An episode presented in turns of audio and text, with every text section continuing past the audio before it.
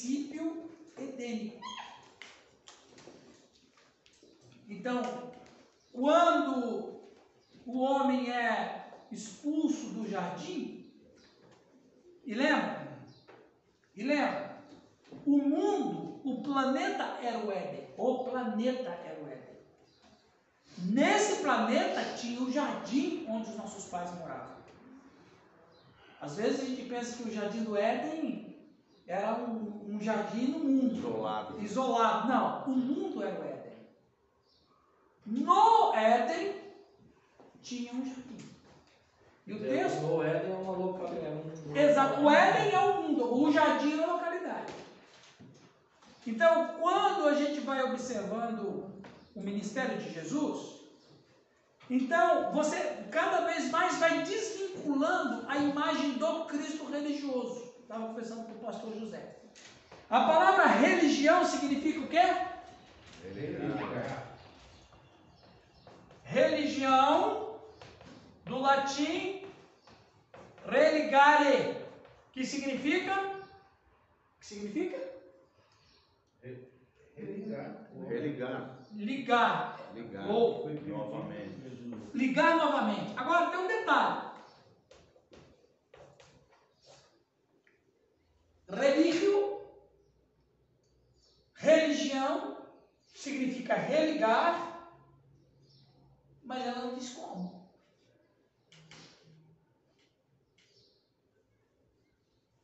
Ok. Religião é religar, é religar a alma, é religar o homem com Deus. Tudo bem, mas quem é que vai fazer essa religação? Ela não diz quem. É onde as pessoas confundem. É, exatamente. Então, como a religião não apresenta essa, essa é, quem é que vai fazer essa religação, ela se apresenta. Perceberam? Jesus falou assim aos fariseus em Mateus 23. Ai de vós, fariseus hipócritas, rodeais a terra e o mar para fazer um prosélito, e quando faz, o torna filho do inferno duas vezes mais. O que é um prosélito? É um gentil que se torna judeu. Um prosélito é uma pessoa que muda de religião. Eu era pagão, agora eu sou judeu. Eu era católico, agora eu sou evangélico. Meu Deus. Eu era batista, agora eu sou assembleano. Ou seja, o religioso, o, o prosélito, ele muda de religião. Quem aceita Cristo como rei, muda de vida. Quando nós, pela fé, recebemos a Cristo, como está em João 1,12, nós passamos a pertencer ao reino. Por isso que a igreja não é o reino. Porque o reino é um governo. A igreja precisa estar no reino, mas ela não é o reino. Então, quando uma pessoa, lembra lá de Pedro 1,10? Ele nos transportou do império das trevas e nos transportou para o quê? Reino. Para o reino. Olha que interessante. Não é religião. Ele nos transportou do império das trevas. Quem é que domina o império das trevas? Satanás. Ele nos libertou do império das trevas e nos transportou para o reino do Filho do seu amor. Reino do Filho do seu amor. Então nós estamos falando de reino. Ninguém está falando de religião. Então, quando uma pessoa faz esse processo de sair do império, lembra que eu falei para vocês a diferença entre império e reino? Lembra, né? Quando a pessoa sai do império e vai para o reino,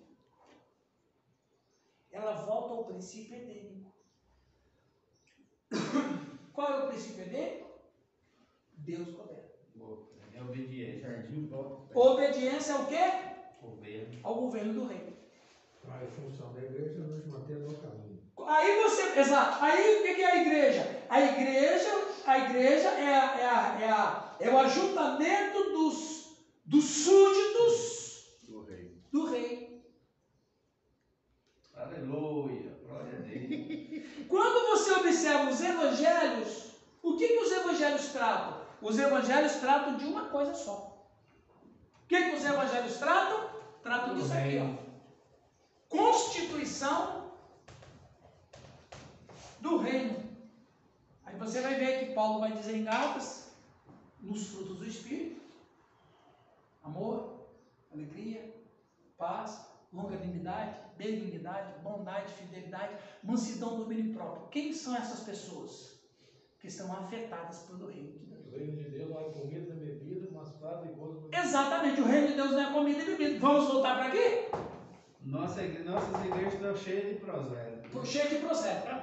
E são esses prosélitos que atrapalham o reino. Jesus disse: Ai de vós, fariseus hipócritas, não entra no reino Fica Não deixa ninguém e não deixa entrar Ninguém. quem quer entrar. Bravo. Por isso que eles transformam o ímpio em filho do inferno duas vezes. Um ele é filho do inferno porque ele é um pecador condenado, e ele se torna filho do inferno duas vezes mais porque a religião cega o cara. Por que, que os religiosos atacavam Jesus? Estavam cegos. Um zelo Você está trabalhando o negócio. Interessante, né? O cara estuda teologia, se forma pastor, vai à frente de uma igreja e continua no proselitismo. Proselitismo. Misericórdia. Exatamente. E ele tem culpa? Não tem. Porque ele foi, foi ministrado para ele desse jeito. Então veja, o seminário, ele ensina o cara a ser pastor. Mas necessariamente foge isso que nós estamos falando aqui. Muitos no coração de Deus não são. Não são pastores.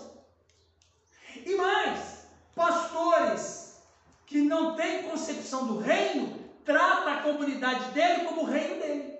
Um feudo, né? Um. Há uma, há uma palavra sobre isso, aqui no, no parênteses, do disco que você fala sobre seminário, uma, uma crítica sobre o seminário interno, né, que é a sua realidade, Aham. e a que eu formei, a gente passava quatro anos no seminário para ser formado, tratando do caráter, Sim, trabalho, ensino. Hoje os caras estão se formando em um ano num curso AD à distância e Aham. assumindo igrejas Exatamente. diferença né, da Muito, formação muito. e como isso vai refletir na vida dos crentes. Vai refletir na vida. exa- e- Isso que é. Porque a igreja é o que o seu pastor é. A Universal em 10 meses formou um pastor. Então, exatamente. Então você veja.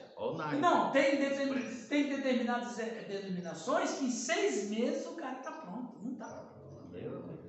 Então, aí você vai encontrar um monte de fragilidades dentro do meio cristão brasileiro. Muitos cristãos sabem. Então, o sujeito que de fato ele lembra da conversa de Jesus com Nicodemos? Vamos voltar lá para João 3. João 3. Me converti nesse texto. É, vai que. Ó, Você tem ali, Renato, um jovem de 30 anos discutindo com um homem de 85. E o, o jovem de 30 anos dá um nó teológico no homem de 85. Um tem uma longa barba branca e o outro tem uma, barba preta. E do ponto de vista humano, é esse menino, garoto, que deixa o mestre em religião sem chão. Aí ele está falando com Nicodemos, ele diz, vamos ler o texto, João 3. já que foi um texto que converteu, esse, ele é poderosamente converteu Baiana. Realmente essa Bíblia tem poder mesmo. cara. Realmente, olha, eu sabia que a Bíblia tinha, pô, agora, agora eu vejo que tem mesmo. Deus faz milagre. Em João 3, olha só o diálogo deles. Nicodemos, ele começa o diálogo puxando um assunto. Qual é o assunto que ele começa a puxar o diálogo? Olha para o quadro. Religião. Religiosidade. Religiosidade. Quem assinou seu diploma de teologia? Nós não fomos, somos nós que assinamos os, os rabinos que existem hoje aqui na nossa cidade, só são rabinos porque nós, nós é que assinamos o diploma. Quem é que assinou seu diploma? O- ele começa com um assunto religioso. Aí o Cristo desconversa completamente. E aí ele diz lá, versículo de número 3, alguém lê, por gentileza? A isto respondeu Jesus: Em verdade, em verdade te digo que se alguém não nascer de novo, não pode ver o reino de Deus. Agora, que, que, o, o que, o que você está falando? Eu te fiz uma pergunta. Quem foi que te deu a autoridade de você ser rabino? Veja, Jesus desconsidera. Não é isso que você precisa saber. Aí Jesus diz o quê? Quem não nascer da água, é, quem não nascer de novo, não pode ver o reino de Deus. Então quer dizer que o assunto do Cristo era um só. O reino de Deus. Versículo de número 4, por favor. Outra pessoa? Perguntou-lhe Nicodemos, como pode um homem nascer sendo velho? Pode porventura voltar ao ventre materno e nascer segunda vez? Veja. Espera aí. Por que que Nicodemos não falou sobre o rei, mas falou sobre o novo nascimento? Porque ele não tinha nenhuma perspectiva disso. Na mente do religioso, ele não pensa em coisas uh, além, ele pensa nas coisas no aqui. O religioso pensa no aqui e agora, mas não pensa no ali e no além. Jesus está levando ele para onde? Para o além. E ele está perguntando aonde? No aqui. Olha a visão do religioso. Olha lá, continuando. Na verdade, na verdade te digo, se um homem não nascer da água e do Espírito, ele não pode entrar no reino de Deus. Primeiro, Jesus disse que se alguém não nascer, não vê.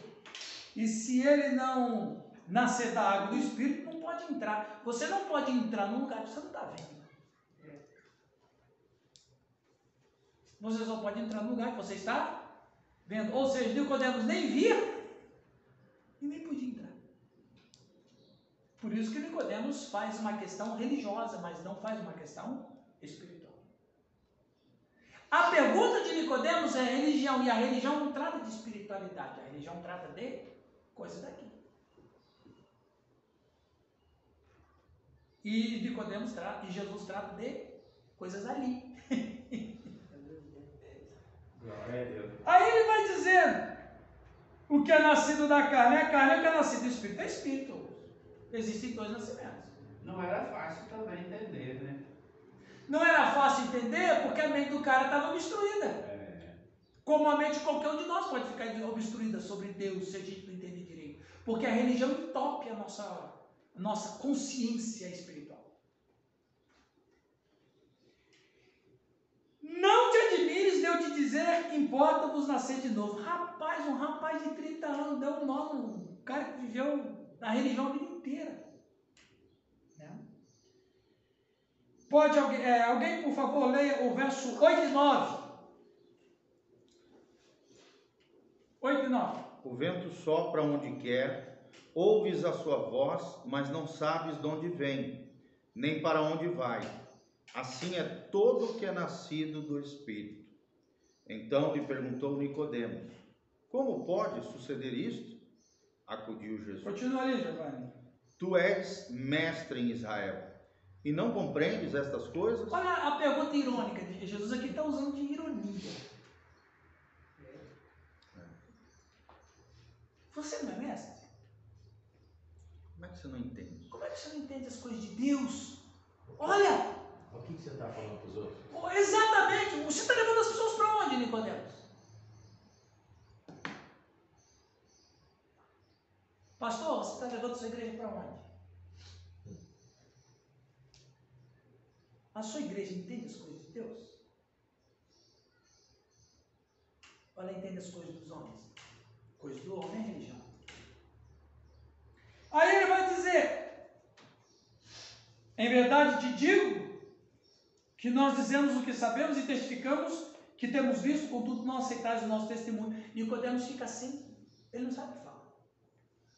Jesus continua falando porque Nicodemos não tem o quê? Ele está Discernimento. catatônico.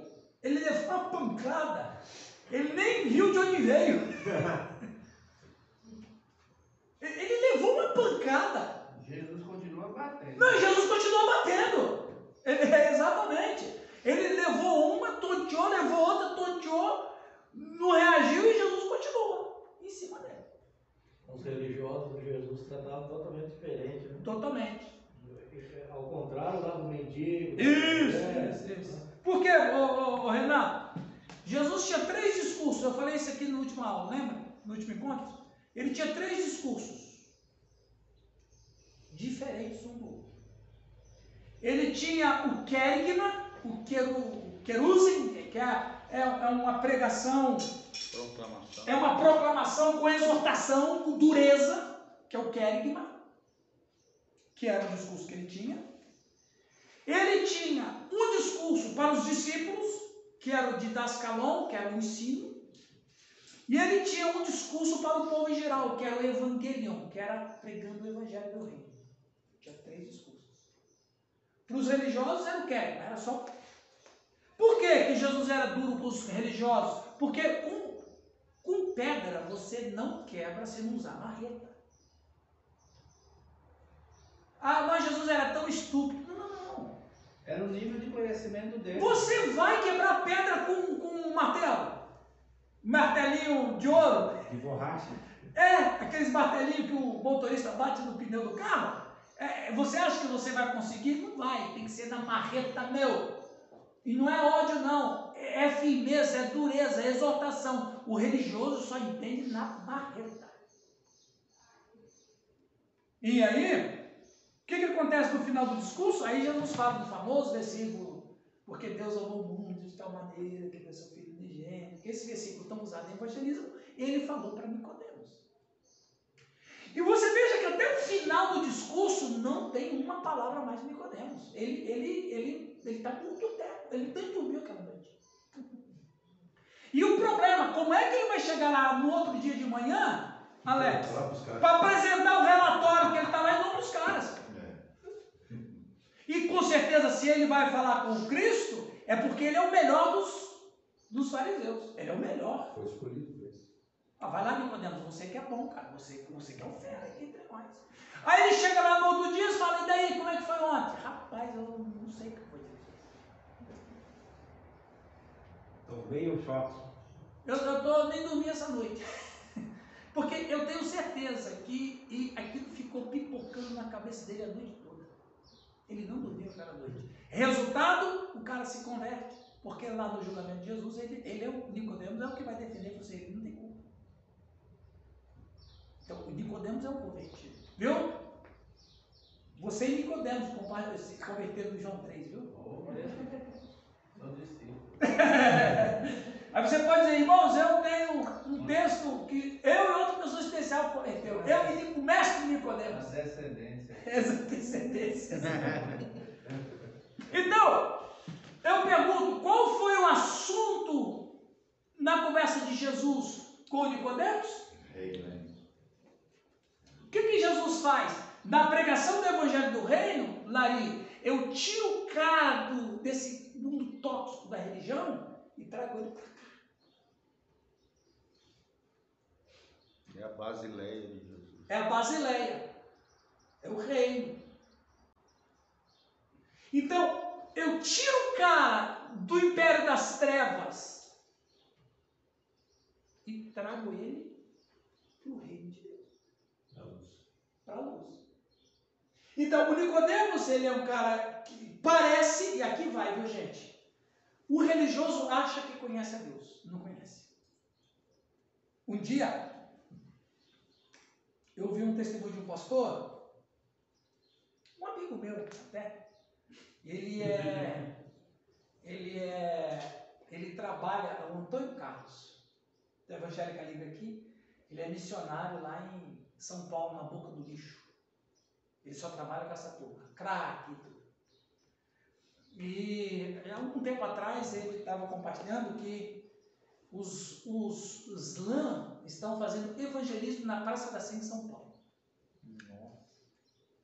Eles, eles estão fazendo evangelismo. Eles distribuem um folhetinho com a mesma é, tática do, do Evangelho.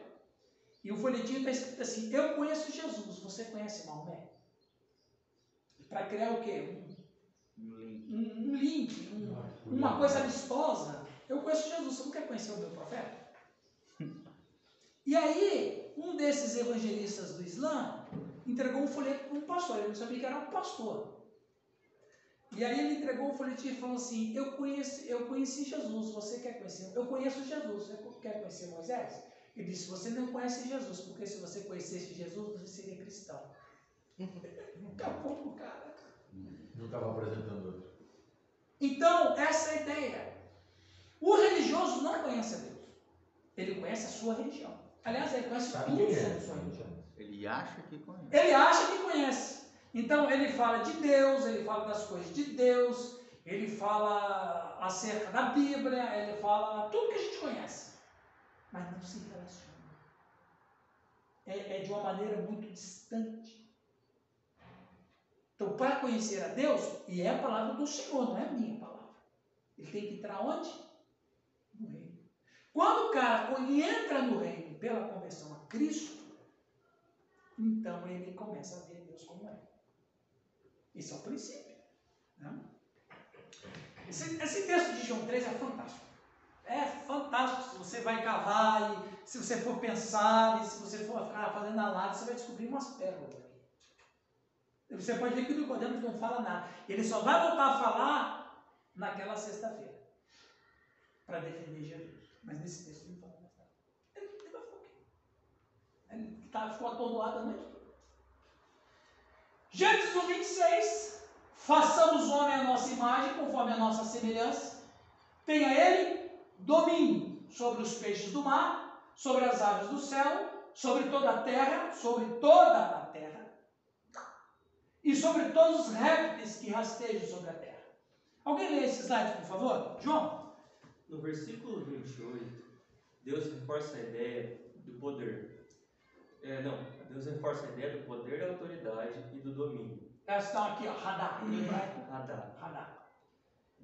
domínio, Malaca. que é mediado- Ô! Quem falou que, que o batista aí de origem não sabe falar em língua, rapaz? que é mediado ao ser humano. Quando são usados os termos sujeitar e dominar, quando se refere ao relacionamento peculiar que o ser humano deveria ter com a criação. Assim como Deus é rei e soberano, também constituiu o ser humano como rei e lhe deu um reino para governar. Governo que deveria ser exercido segundo a vontade de Deus. Ok. Caráter geral do reino de Deus. Quem lê para nós? Dari, dá para ler? Deixa eu mexer. Ok. Perce- Deixa. Percebemos que Deus não escolheu um sistema de governo democrático, nem escolheu o parlamentarismo, mas Deus escolheu um reinado. A mensagem da Bíblia é sobre um rei, um reinado e sua família real. Isso aí. Aleluia.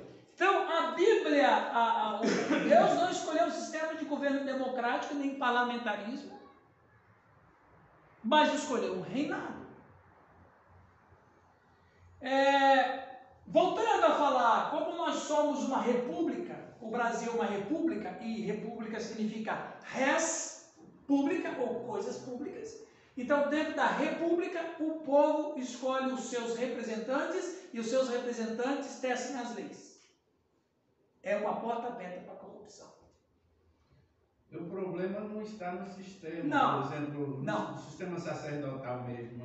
O problema não está nele. O problema está no homem. No homem. No Outra coisa, uma contradição à democracia original, né? Isso. Que é a grega, Sim. onde não havia representação. Não. O cidadão ia lá e votava. Aliás, É. vocês As sabiam? próprias leis que governavam a polis, né? Exatamente. O, o povo que Não tinha, não tinha representante. Não, não tinha.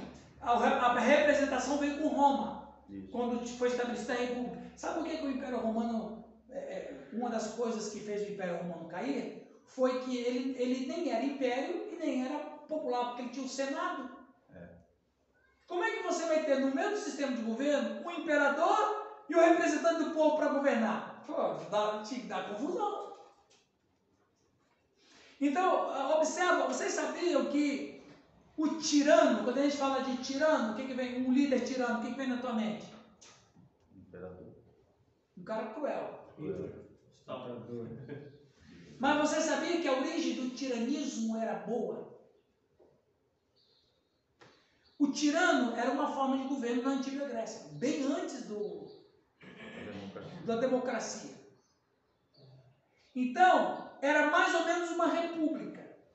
Eles escolheram um rei e o chamaram de tirano. E o tirano era bom. Porém, os filhos do tirano ficaram embevecidos no poder. Aí o tirano se tornou tirano, como a gente conhece hoje. Mas as- o seu início. Então, como você falou, não, não, não tem problema no sistema de governo.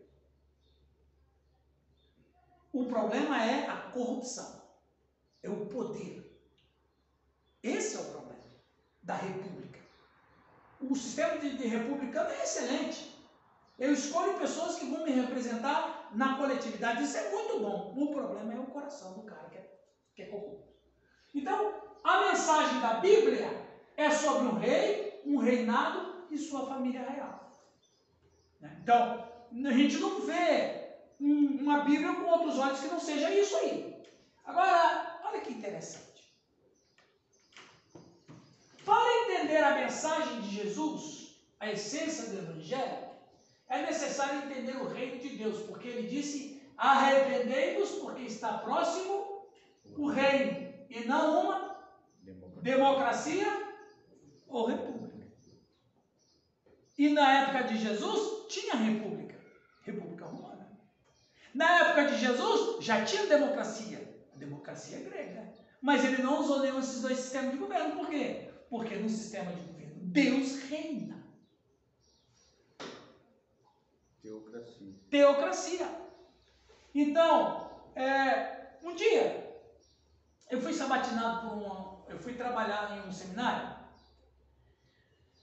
E eu fui sabatinado pela liderança daquele seminário. E aquele seminário, a, a liderança e as igrejas daquele seminário era do sistema congregacional, como batista.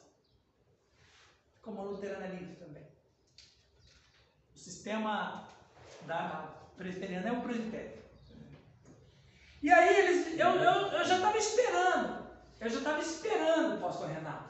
A pergunta, eles me fizeram várias perguntas, estava sendo sabatinado, eu tinha que ser mesmo. Então um deles perguntou, qual é o sistema de governo da igreja que você acha melhor? Olha a pegadinha. Olha a pegadinha. Eu, disse, eu falei para ele, eu falei, eu sei o, o sistema que a gente chama, né? Eu falei, olha, pastor, só tem um sistema de governo na igreja, teocrático. Cristo é o cabeça da igreja. Agora, como a teocracia vai chegar até a igreja, aí você pode escolher. Congregacionalismo, presbitério, bispado, patriarcal. Nenhum desses sistemas é melhor do que o que já está, que é o teocrático. Ou não?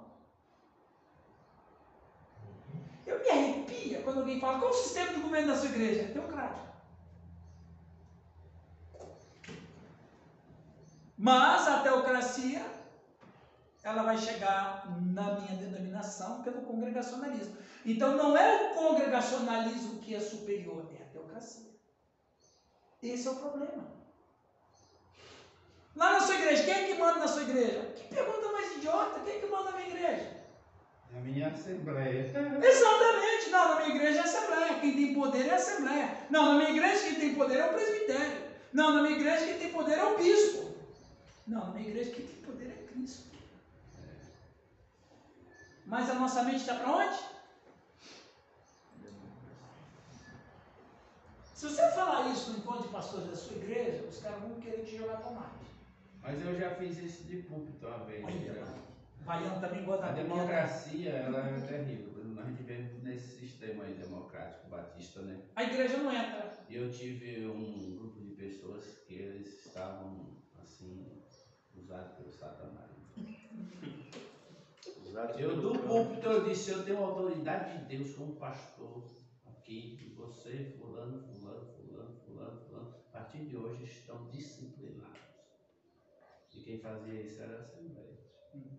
Eu fiz de tudo. Eles saíram da igreja e nunca mais voltaram. Mas também depois dessa.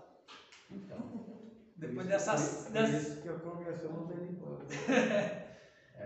Ó, então veja, Jesus, então o Evangelho disse, arrepende, agora eu não estou criticando aqui sistema de governo.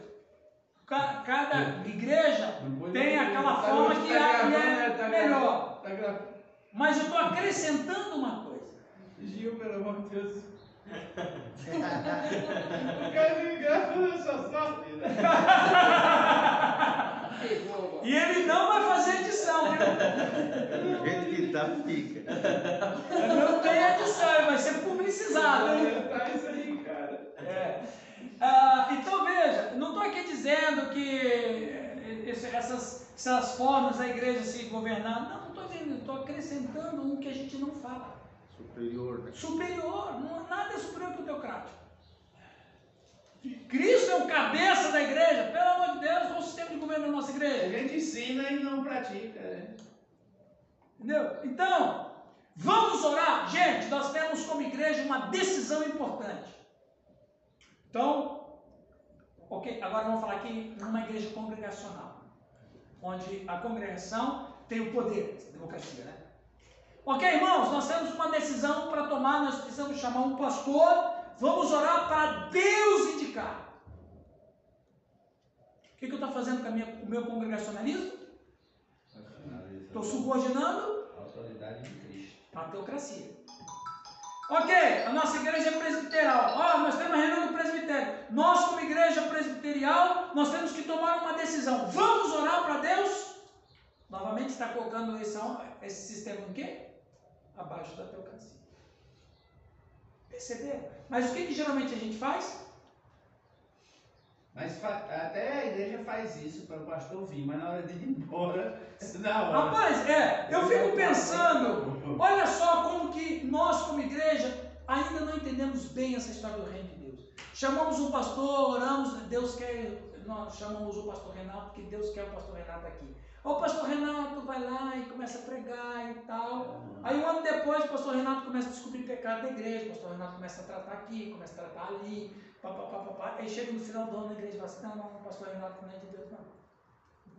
Mas, mas Deus não falou, ele não falou que você quer que Deus É falar? bem assim, bem Não é assim que acontece? Não dá seis meses a igreja não quer mais o pastor. Mas peraí, vocês não oraram pedindo que Deus não falaram, não. Deus mostrou, rapaz, eu tenho um. Com esse negócio de falar que Deus está dizendo e depois Deus diz disse. É. Na reunião da, em Atos 15, né? É, a primeira assembleia ali da igreja deles fala assim, né? Pareceu-nos bem a nós e ao Espírito Santo. Isso. Decisão do Espírito. E, e foi mesmo, né? Tanto é que a igreja cresceu por causa daquela decisão. Agora, o que eu vejo de Deus errando em decisão não é tão fácil. Eu falei com um colega, um irmão, falei, ó, das duas uma, ou Deus errou, ou vocês estão desobedecendo Deus. É lógico, ué. Se você chama o pastor porque Deus quis e seis meses depois não quis, ou Deus errou, ou vocês estão desobedecendo a Deus. Isso é falta de quê? Entender? Então, o sistema que nos dirige não pode estar acima da teocracia eclesiástica. Por isso que o nome da nossa matéria é Eclesiologia e Reino de Deus. Amém, meus irmãos? Vamos adiante aqui. Deus escolheu o conceito de reino para descrever sua forma de agir no mundo e na vida do homem. Jesus nunca disse que era presidente ou primeiro-ministro. Ele sempre diz que ele era reino. que diz o povo? Eu sou o rei. Foi assim que ele se apresenta para Pilatos. Meu reino não é deste mundo. O que, que você acha que significa isso? Que mundo que ele estava falando? No reino espiritual. Meu, meu reino não é físico. A natureza do meu reino não é ter um castelo. Sabe onde é o meu castelo? É o coração do homem. Ali eu estabeleço o meu reinado. Então, cada pessoa que converte a Cristo, ele sai do império das trevas. É como se. Ah, ah, você sabe que na, na, na física tem três forças, não é? Cinemática, estática e dinâmica. Que são as forças do movimento dos corpos. Então, eu gosto da, da ideia de que o reino de Deus, na física, ele é uma força dinâmica. O que, que diz a força dinâmica? Diz que os corpos estão sempre em movimento. Não importa a velocidade, mas estão sempre em movimento. Então, o que, é a pregação do Evangelho do Reino, pastor José? É o reino que vai. Cada pessoa que converte a Cristo é o reino que vai Crescendo. crescendo. Agora é uma questão de lógica. Quanto mais cresce o reino de Deus, diminui O império. o império das trevas. Então, se o cara se torna prosélito, Satanás nos incomoda. Ele é, agora ele é filho do inferno duas vezes mais. Ele era luterano, agora ele é adventista. Tá bom. Ele era católico, agora ele é pentecostal. Tá bom. Ele é, foi lá para IPR. Foi lá, ele, ele, ele, era, ele, era de, ele era testemunho de Jeová, agora ele, ele é do oitavo IPR, igreja relevante. Tá bom, Satanás está da vida. Enquanto o cara fica migrando de religião em religião, o cara vai se perdendo cada vez mais. Suzy. Suzy. Mas quando o cara converte a Cristo, Satanás se assusta. Porque o reino de Deus vai avançando. Então, essa é a ideia. Olha o rio daqui. Na Bahia. Lá na Chapada Diamantina. Vamos! Aí é Gil, né? Eu vou é pedir, eu vou pedir pro Alex. Alex, ache Lucas 4,43. Só faltou a bandeira do Brasil e de Israel. É só, só, Aí pronto. só. É, Suzy, leia Mateus 25, 31 a 34. Depois, ok? Mas antes, Giovanni, lê essa, esse slide para nós. Jesus veio trazer o reino de Deus quando por ocasião da sua primeira vinda, e todo o perdão de pecados.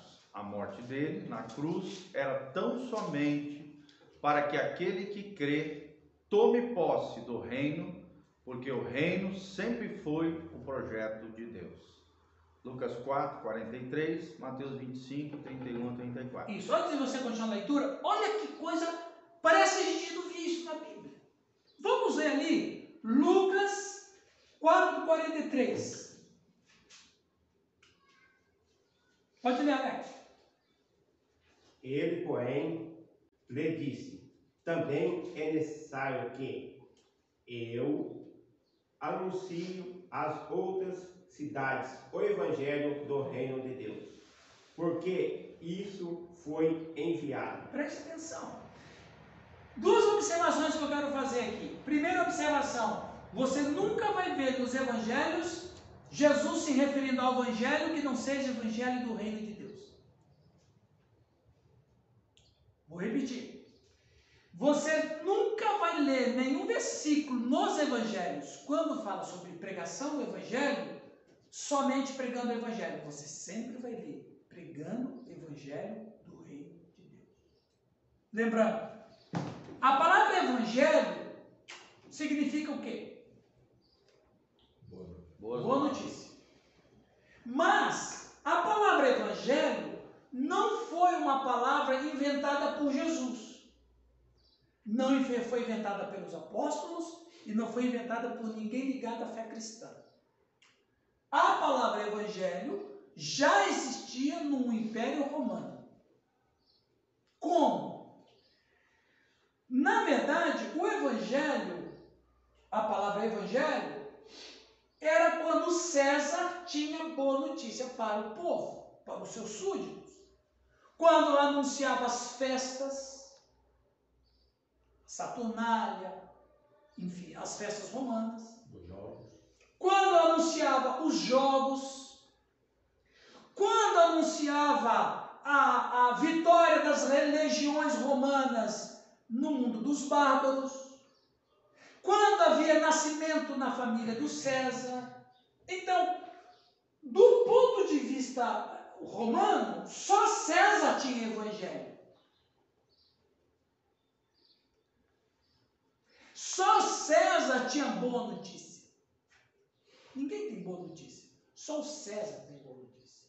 Aí vem Jesus, pinça essa palavra do mundo romano e diz assim: não, não é César que tem boa notícia, eu é que tenho boa notícia. E qual é a boa notícia que o Evangelho causa? Que você pode entrar no reino de Deus. Glória a Deus. Essa é a boa notícia. A boa notícia é que o Milton pode sair do império das trevas e vir para o reino de Deus. A boa notícia é que o- a pessoa que está no império das trevas está espiritualmente morto, mas quando ele passa a vir para o reino de Deus, ele ressuscita dentre os mortos. Essa é a boa notícia. A boa notícia é que quando eu estou no império das trevas, eu estou em condenação. Quando eu venho para o reino de Deus, eu não sou mais condenado. Essa é a boa notícia. A boa notícia é que no império das trevas eu não tenho esperança nenhuma, mas quando eu estou no reino de Deus, eu tenho esperança. A boa notícia é que quando eu estou no império das trevas, a minha vida está em tragédia, mas quando eu estou no reino de Deus, eu tenho paz. Essa é o evangelho.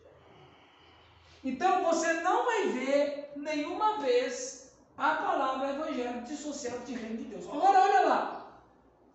É necessário que eu anuncie o evangelho do reino de Deus. Também a outras cidades. Agora, olha o final do versículo. Para isto é que eu fui enviado. Espera aí. Para isso que eu fui enviado. O que, que ele está dizendo aqui? Que a, que a missão dele nesse mundo era trazer o reino de Deus. Mateus 25, 31. Suzy. Quando vier o Filho do Homem na sua majestade e todos os anjos com ele, então se assentarão no trono da sua glória. E todas as nações serão reunidas em sua presença, e ele separará uns dos outros, como o pastor separa dos cabritos as ovelhas. E porá as ovelhas à sua direita, mas os cabritos à esquerda. Então dirá o rei aos que estiverem à sua direita: Vinde, benditos de meu Pai, entrai na posse do reino que vos está preparado desde a fundação do mundo. Opa! Opa! Tomai posse do reino. do reino de Deus que está preparado. Desde a fundação. Então a igreja não é rei.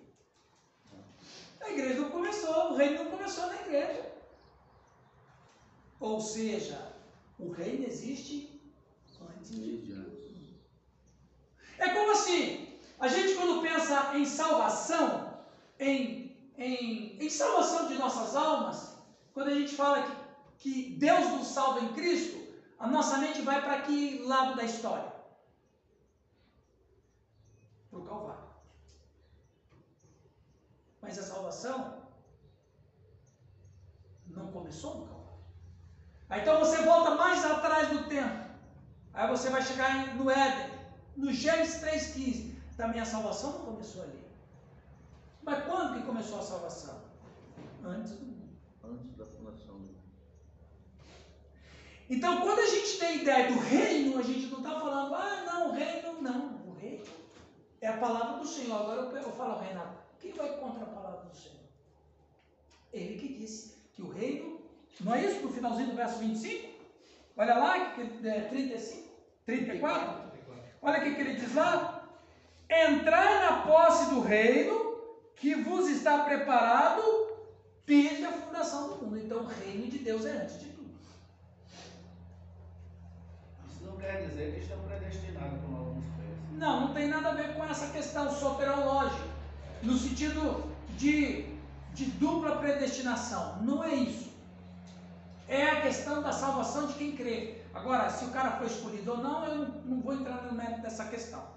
É polêmico. É, agora, claro, eu vou começar no CETEL agora, quarta-feira, no curso regular, soterologia. Aí eu vou, vou abordar tudo isso aí. Mas, mas, dentro dessa questão, Jesus está falando para aqueles que foram salvos. Não entrando na questão se foram eleitos ou não, mas aos salvos. Aos salvos, Jesus diz que o reino está preparado desde sempre. Termina aqui, pastor Giovanni. Vamos observar como os autores dos evangelhos tratam o assunto do reino de Deus. Vamos ver. Alguém, alguém mais lê aqui? Quem lê aqui? Nilton, dá para ler? Jesus veio trazer o reino de Deus quando, por ocasião da sua primeira vinda e todo o perdão de pecados, a morte dele na cruz era tão somente para aquele que crê. Tome posse do reino, porque o reino sempre foi o projeto de Deus. Ok? Aqui nós lemos esses dois textos, nós já lemos. Então, é, o projeto, o reino de Deus, porque lembra lá em Gênesis 3, Gênesis 1, 1, que eu falei? No princípio, quando Deus os céus e a terra. Já começa ali a ideia de reino, não é? Continuando ali, emprego do reino dos céus no Evangelho segundo São Mateus certamente é devido à tendência juda- no judaísmo de evitar o uso direto do nome de Deus. Na verdade, é preciso entender que o reino de Deus, em sua interpretação direta da palavra, induz esse telefone aqui. Está endemoniado. Endemoniado. Entender que o reino de Deus e a sua interpretação direta da palavra induz a verdade que não pode ser negada. O reino é de Deus. por que que é, o reino dos céus é chamado no livro de Mateus? Veja. A palavra reino de Deus, o reino dos céus, são termos intercambiáveis. Mas por que que tem? Por uma razão. Mateus escreve o seu evangelho para quem? Vamos agora à aula de, de, ah, de hermenêutica no primeiro ano do seminário curso básico. Mateus foi escrito para que povo? Quais eram os destinatários do evangelho de Mateus? Judeu. os judeus. Qual era os destinatários do Evangelho de Marcos? Romanos. Romanos. Qual era o destinatário do Evangelho de Lucas? Gregos. Gregos, na pessoa de Teófilo. E quem, e quem eram os destinatários do Evangelho de João? Gentios. Todos. Toda, toda a humanidade, toda a universal. Mateus usa uma terminologia para não ofender os judeus. Ele não fala reino de Deus por causa do temor do judeu à referência. Se Sendo ligava a Roma, né? é, sendo que, é, é, é, na verdade, é uma coisa muito estranha, porque Deus não tem nome, né? É, quando Moisés pergunta a ele, qual é o seu nome, o que, que Deus fala? Eu sou. Eu não tenho nome. Por que, que Deus não tem nome? Para que, que serve um nome? Para diferenciar um entre milhões. Quantos deuses existem? Sou um. Ele não precisa de nome. Mas, mas eh, Moisés, eh, ele, você sabe que Moisés, Moisés, eh, Moisés não era crente quando ele teve encontro com Deus na sarça ardente. Aliás, Moisés era ateu naquela época. Porque quando tem aquele episódio da sarça ardente, ele está vendo, um, tá vendo um fenômeno sobrenatural, a sarça que queima e não se consome. Ele escuta uma voz, Moisés, Moisés. E co- como é que ele responde a voz? Não, ele não fala eis-me aqui, Senhor. Ele fala, eis-me aqui. Ele fala, ah, quem está me chamando? Ele pelo menos poderia, como a mente judaica, Deus está apresentando um fogo, ele poderia pensar que era Ra. Porque Ra é a principal divindade egípcia. Aliás, Ra, não sei se vocês sabiam disso, mas no panteão de deuses egípcios, Não era todo mundo que adorava os deuses, não. A classe da nobreza, os, o faraó, os filhos de faraó, os sacerdotes, eles adoravam Ra. E aí, quanto mais ia descendo na classe social, ia adorando os deuses. Aí o cara ia adorar Osíris, Anubis.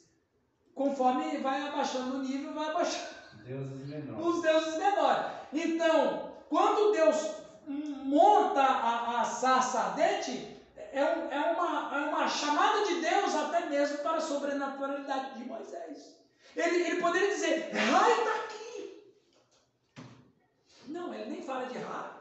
E muito menos os deuses hebreus, porque depois de 40 anos no deserto, quem é lá quer saber de Deus? Ele está meio ateu no negócio. Então, Moisés, né, ele, ele chega para Deus e fala: Qual é o seu nome? Porque a mente dele é o quê, Renato? Egípcia. Deus para Moisés tem que ter nome, porque ele, ele acostumou com centenas de deuses. Quer dizer, Cultura, cultura, né? a cultura. Então, os- o, o panteão grego tinha centenas de deuses. Agora, quando você está num lugar que tem muitos deuses, eles têm que ter nome. Mas aí ele chega para Deus e fala: Qual é o teu nome? Mas aí Deus fala o quê? Não tem nome. Eu não sou mais um. É, Não, exatamente. Eu sou o que sou. Agora eu falo, eu sou o que sou, é nome? Não é. Ele está dizendo o quê? Eu não tenho nome. Se você chegar lá com os anciãos de Israel no Egito e, e falar que o Deus dos hebreus chamado tal me levou, ele vai dizer, mentira, porque o nosso Deus não tem nome.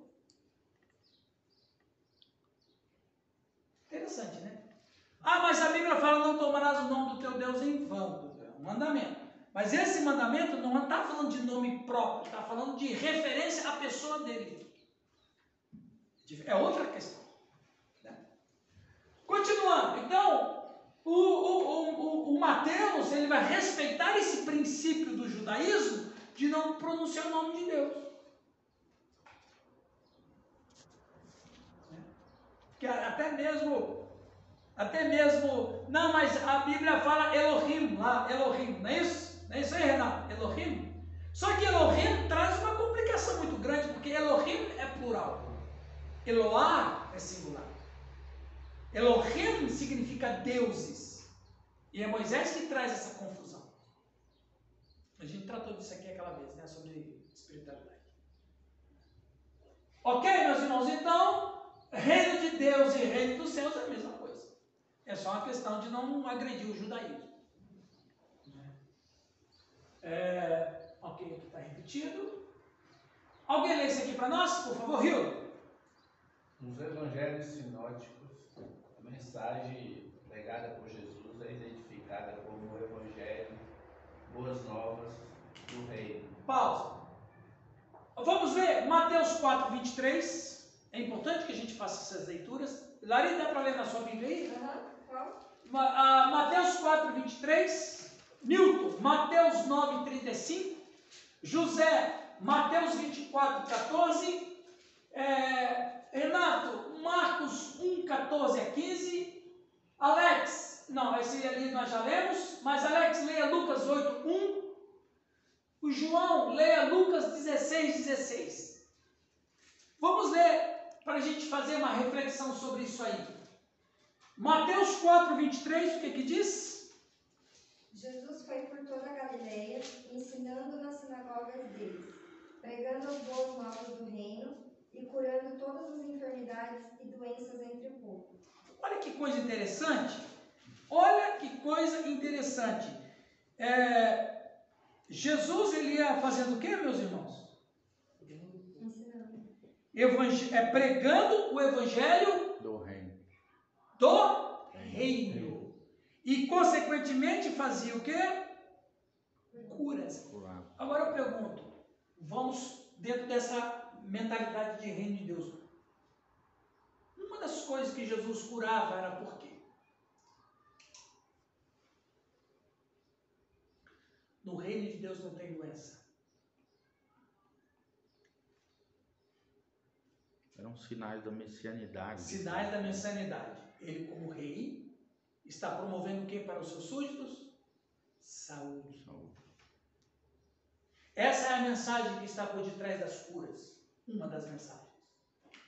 No reino de Deus não tem doença. Enfermidade. Quem é que promove saúde para o seu reino, para os seus súditos? O rei. O rei cuida. Ah, que coisa interessante. Os súditos que são doentes, né? É, então, mas aí os súditos, quando estão no reino, são curados. Vamos continuar? É, Mateus 9,35. Jesus ia passando por todas as cidades e povoados, ensinando nas sinagogas, pregando as boas novas do reino e curando todas as enfermidades e doenças. Olha lá, mais uma vez, pregando as boas novas do Reino. curando. Vamos ler Marcos 1, é, Mateus 24, 14. E será pregado esse evangelho do reino por todo o mundo, para testemunho a todas as nações. Então virá o fim. E será pregado o evangelho Do reino. do reino. Estão percebendo isso aí, gente? Sim. Vamos ler Marcos 1, 14 a 15. E depois que João foi entregue à prisão, veio Jesus para a Galiléia, pregando o evangelho do reino de Deus, e dizendo: O tempo está cumprido e o reino de Deus está próximo. Arrependei-vos e crede no evangelho. Qual é o evangelho que a gente prega? Do reino. reino. É, o evangelho que ele pregava, do reino, eu também tenho que pregar o evangelho do reino. Mas às vezes a gente não prega o evangelho do reino. A gente prega um outro evangelho. O evangelho da prosperidade. O evangelho da, Da Graça mediocridade. da mediocridade. Hã? Da graça barata. O do- o evangelho da graça barata. Estão percebendo a diferença? Olha, é, Lucas 8.1. Alex. Alex, que eu pedi para ler, né? 8, 1. Isso. E aconteceu depois disto, que andava de cidade em cidade, e de aldeia em aldeia, pregando e anunciando o evangelho do reino de Deus. E os doze iam com ele. 16, 16. Lucas. Lei e os profetas duraram até João. Desde esse tempo, o evangelho do reino de Deus vem sendo anunciado e todos se esforçam para entrar nele. Olha, eu poderia aqui mostrar mais e mais versículos falando sobre essa ligação entre o evangelho sendo o reino. Não tem outro evangelho.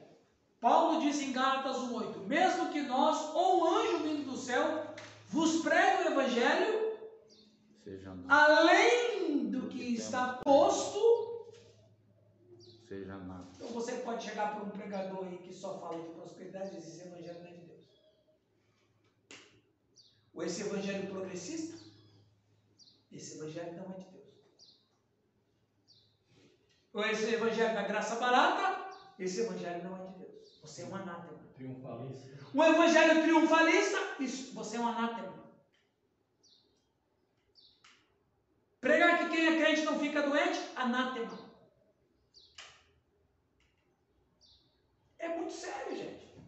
Eu- é o Senhor que fala isso para nós, né? Esse reino é o reino de Deus, ou a expressão sinônima, reino dos céus, que ocorre somente em Mateus. Né? Nós lemos isso. Vamos partir para os finalmente. Lê para nós aqui, Giovanni. O Evangelho de João usa poucas vezes a expressão reino de Deus, só em João 3, 3 e 5. Possivelmente substituindo por conceitos equivalentes, como vida eterna. Ao todo, a expressão ocorre mais de 80 vezes nos Evangelhos. Então, veja, a expressão reino de Deus ou reino dos céus, elas, é- ela ocorre mais de 80 vezes. O que, que os evangelhos estão comunicando com a gente? Que nós estamos vivendo a questão do reino de Deus. A mensagem que a igreja tem que passar é a mensagem do reino de Deus. É o evangelho do reino de Deus, né? Agora, olha que interessante esse, esse slide aqui. Eu quero talvez terminar com esse slide. É, alguém lê para nós, por favor, João? O reino fala de uma tensão. Como Cristo já veio ao mundo, morreu e ressuscitou, há uma dimensão presente do reino, provisória. Como Cristo ainda não voltou para pôr fim à realidade presente e instaurar os novos céus e a terra, o reino é também futuro. Lembra que ele disse isso para a mulher no poço de Jacó? Sim. O já e ainda não? Como é que você interpreta isso? O já e ainda não? Lembra desse texto lá? Sim. Vamos ver. João 4.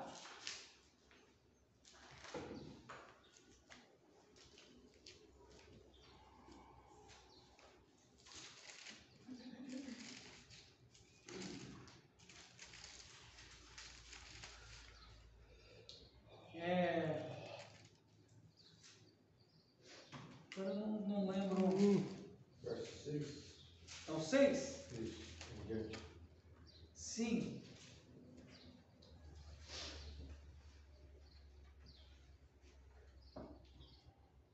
E agora, agora me, me, me, perdi aqui, mas vamos lá. Ah, verso 23. Mas vem a hora e já chegou. Em que os verdadeiros adoradores adorarão o Pai em espírito e em verdade, porque são esses que os Pai procura para seus adoradores. Deus é espírito, importa que seus adoradores o adorem em espírito e em verdade. Então, o que, que nós vemos aqui?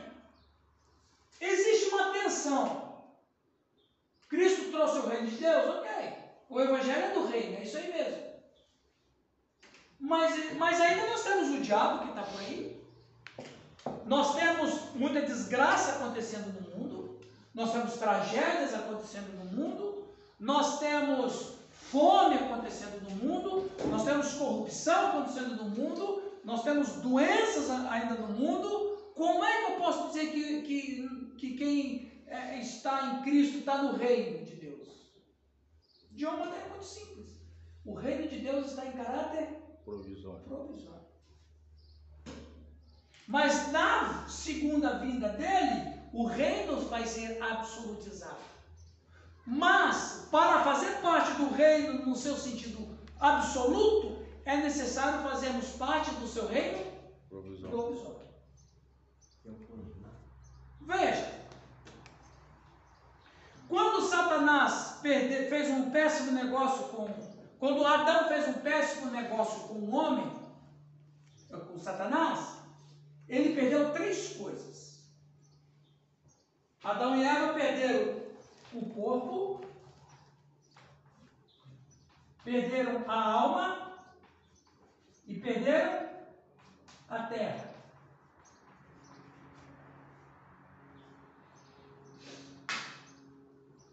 Perderam o corpo, perderam a alma, perderam a terra.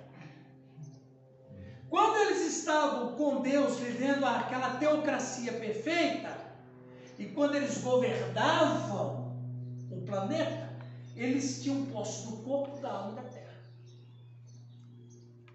Quando eles pecaram, eles perderam o corpo porque passou a morrer, envelhecer e morrer. Perderam a alma, porque a alma é o que nos dá condução a Deus, porque nós somos híbridos. De toda a criação, nós somos os únicos seres que possuímos parte material e imaterial.